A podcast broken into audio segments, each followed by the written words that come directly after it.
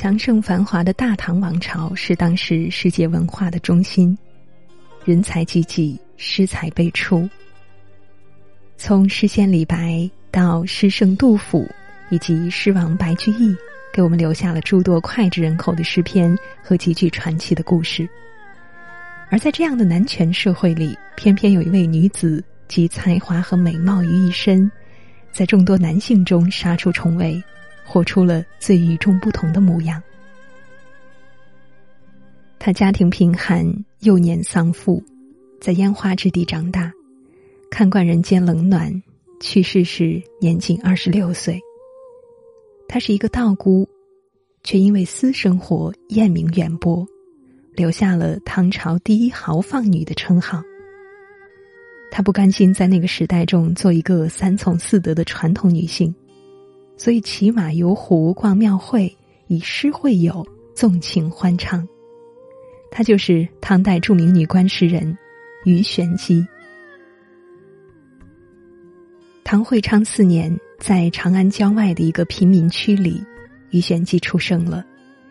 他的父亲是一个落魄书生，虽然家境贫寒，但是仍然重视他的教育，自小便对他进行诗文启蒙。而于玄机也没有让人失望，他聪慧非凡，领悟力很强，而且对文字有着极大的兴趣。五岁的时候，父亲去世，母亲在青楼以替人洗衣服谋生。尽管生活条件艰苦，母亲也没忘了丈夫临死前留下的遗言：哪怕省吃俭用，也要让女儿继续读书。于玄机果然没有辜负父母对他的厚望。五岁能诵诗百首，七岁能立物就诗，八岁就名满长安，大家都称她为长安女诗童。黄甫梅在《三水小读》中这样描述她：“色既倾国，思乃入神，喜好书属文。”游之异于一吟一咏，他的倾国倾城，他的才华横溢，由此可见一二。但是自古以来，科举制度只给男人提供实现人生价值的平台，建功立业都是男人的事，仿佛女子只用在家相夫教子就行。俗话都说“女子无才便是德”，于玄机偏偏不这样想。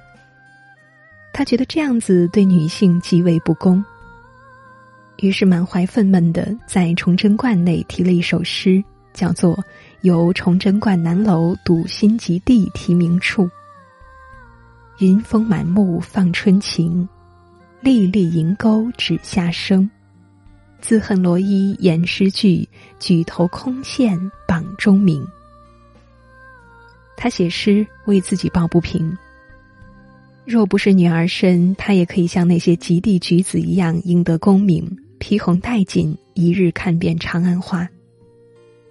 他用自己的一支笔告诉世人：写文章有什么大不了的？你们男人会写的，我于玄机也会，而且还写的比你们好。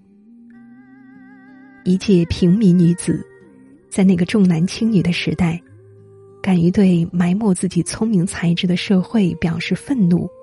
也敢于对男权体系下女子难展才华与抱负的现状表达不满，是多么难得可贵呀！《唐才子传》称赞他：“观其意机切，始为一男子，必有用之才。”但即使在男权统治为核心、女性备受轻视的时代，于玄机也没有被身份限制住。超脱了家诸女性的重重枷锁，也超脱了传统女性生活的局限。明代文学家钟兴甚至夸她为才园中之诗圣。但是，比锦绣诗篇和功名浮华更重要的，便是她那颗女性自我意识觉醒的心。说起鱼玄机，就不得不提到他的师傅温庭筠。二人初识那年，于玄机十三岁。温庭筠听闻他的才情，专程来到平康坊拜访他。为了测试他的文采，以江边柳为题，请他即兴赋诗一首。于玄机很快在花笺上写下了一首诗，双手奉给温庭筠评阅。诗是这样写的：“翠色连荒岸，烟姿入远楼。影铺春水面，花落掉人头。根老藏于枯，枝底系客舟。潇潇风雨夜，惊梦复添愁。”温庭筠反复吟诵着这首五律，觉得不论是遣词造句、平仄音韵，还是意境诗情，都属于难得一见的佳作，这让这位才华卓绝的大诗人惊叹不已。他当即收他为弟子，不仅指点他的诗作，还常常接济家境困难的余家。情窦初开的姑娘对这位像老师又像父亲和朋友的大才子，不可避免的产生了爱慕之情。可是温庭筠退缩了，他认为于玄机对他只是一时的迷恋，甚至因为自卑，为了逃避这段感情，他选择一走了之。于玄机不认为自己勇敢的表达心意、追求爱情有什么错。即使对方大自己三十多岁，即使对方仕途失意、屡考不中，即使对方容貌丑陋，即使对方始终逃避他的心意，有什么关系？对待爱情，浓烈主动，不遮掩，不羞怯，爱了，便是爱了。他分别写下了“遥寄飞卿”“冬夜寄温飞卿”。大大方方的向对方表示自己的思念之情，这是少女于玄机的初恋，也是她人生中第一次为了爱情等待。后来，在思念中备受煎熬的于玄机，在温庭筠的有心撮合下，认识了李益。李益出身名门，相貌英俊，风流倜傥。而且仕途一帆风顺，最重要的是他倾慕于玄机的才华，并且深深的爱上了他。因此，李益殷勤备至，经常看望于玄机，并一起论诗文、赏风月，是他填充了温庭筠走之后留下的人生空白，慰藉了于玄机孤单的生命，也温暖了他冰封的心。他决定。嫁给李毅，就算李毅家里有正妻，他也心甘情愿做妾，因为他并不在乎名分，只在乎李毅的爱，正如他一贯对待爱情的率真勇敢。但很快，这段所谓的甜蜜婚姻就遭到了痛击。李毅的原配夫人裴氏不同意接纳于玄机。逼李毅一纸休书，将于玄机扫地出门。李毅不忍，暗中将他送到长安附近的咸宜观。他承诺，只多三年，一定会接他出来。如果暂时的分离是为了下一次的重逢，那于玄机愿意等。谁知，他没有等到李毅接他回去，而是等到了李毅离开长安。去了扬州任职的消息，于玄机泪流满面，写下千古名句：“一求无价宝，难得有新郎。”同时，他开始反抗自己不幸的遭遇，大胆在诗歌中喊出：“自能窥宋玉，何必恨王昌？”这样的女性宣言。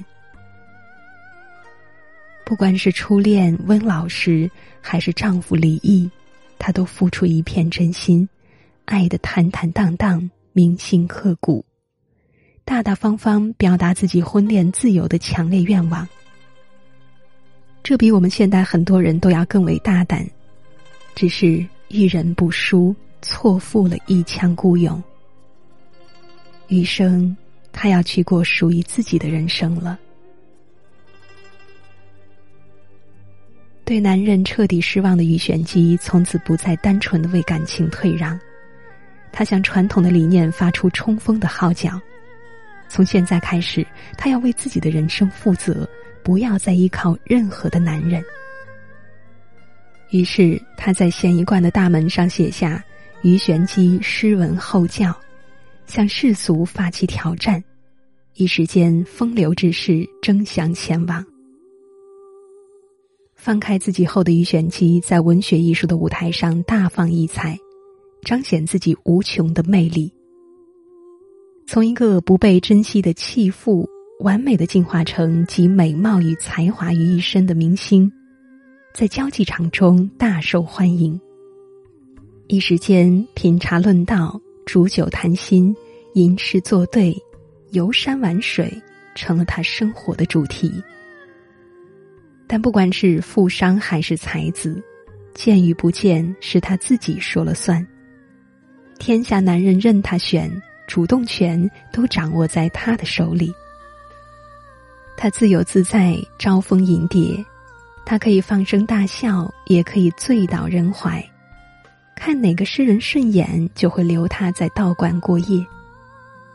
有人指着他的背影议论说荒唐淫荡，可他满不在乎，因为他的人生彻底只为自己而活。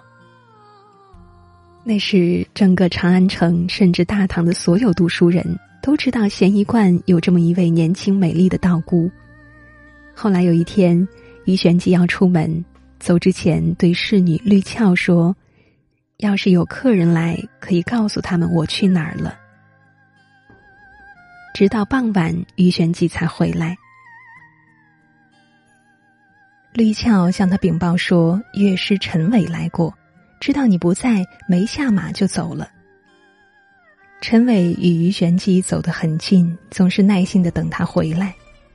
于玄机因此怀疑绿俏与他有了私情，就严加拷问，没想到失手将绿俏打死。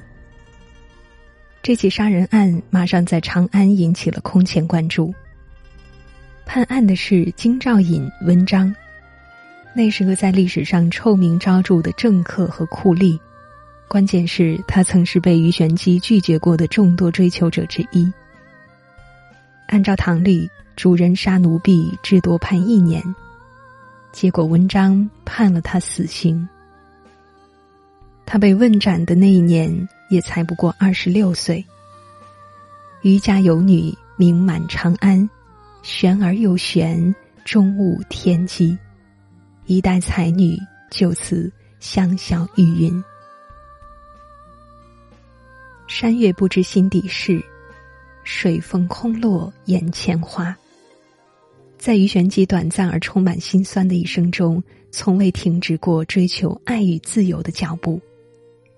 在那个女人努力迎合男人、取悦男人的时代，她始终站在女性独立的立场，对这个世界进行记录和评判。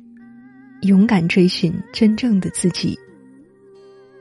不可否认，她是千百年前女性自我意识觉醒的先驱者。想起一部电影里于玄机自己说出过的台词：“有学问的女人可以做什么呢？